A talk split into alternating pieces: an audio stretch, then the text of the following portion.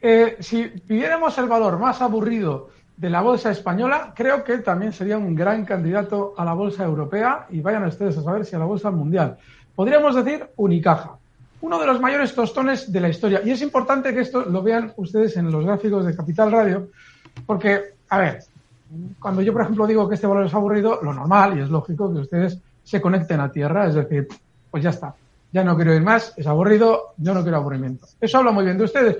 Pero a la hora de eh, detectar qué hay en el mercado, tenemos que tener muy claro siempre por qué un valor es aburrido. Por eso esto hay que verlo también. Y es que Unicaja, que sale a cotizar en el año 2017, bueno, tiene una temporada, unos meses, en los que desde niveles de un euro, donde salió a cotizar, llegó a marcar máximos en 1,57. Y todo esto, pues en el intervalo de un año marca esos máximos y desde entonces protagoniza una caída desde ese 1,57 hasta marcar unos mínimos en 0,42.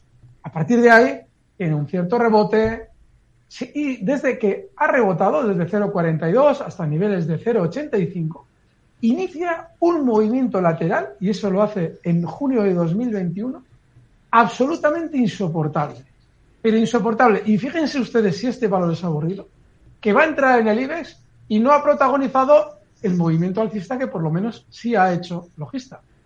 Logista, hace unas semanas, yo bromeando con Laura Blanco, decía, ya veréis, ya veréis en las entradas en el IBEX, ya veréis lo que pasa con Logista.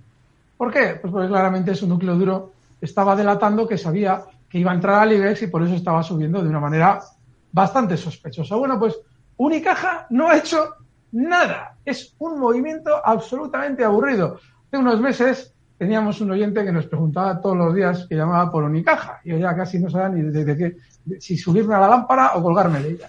Bueno, pues igual.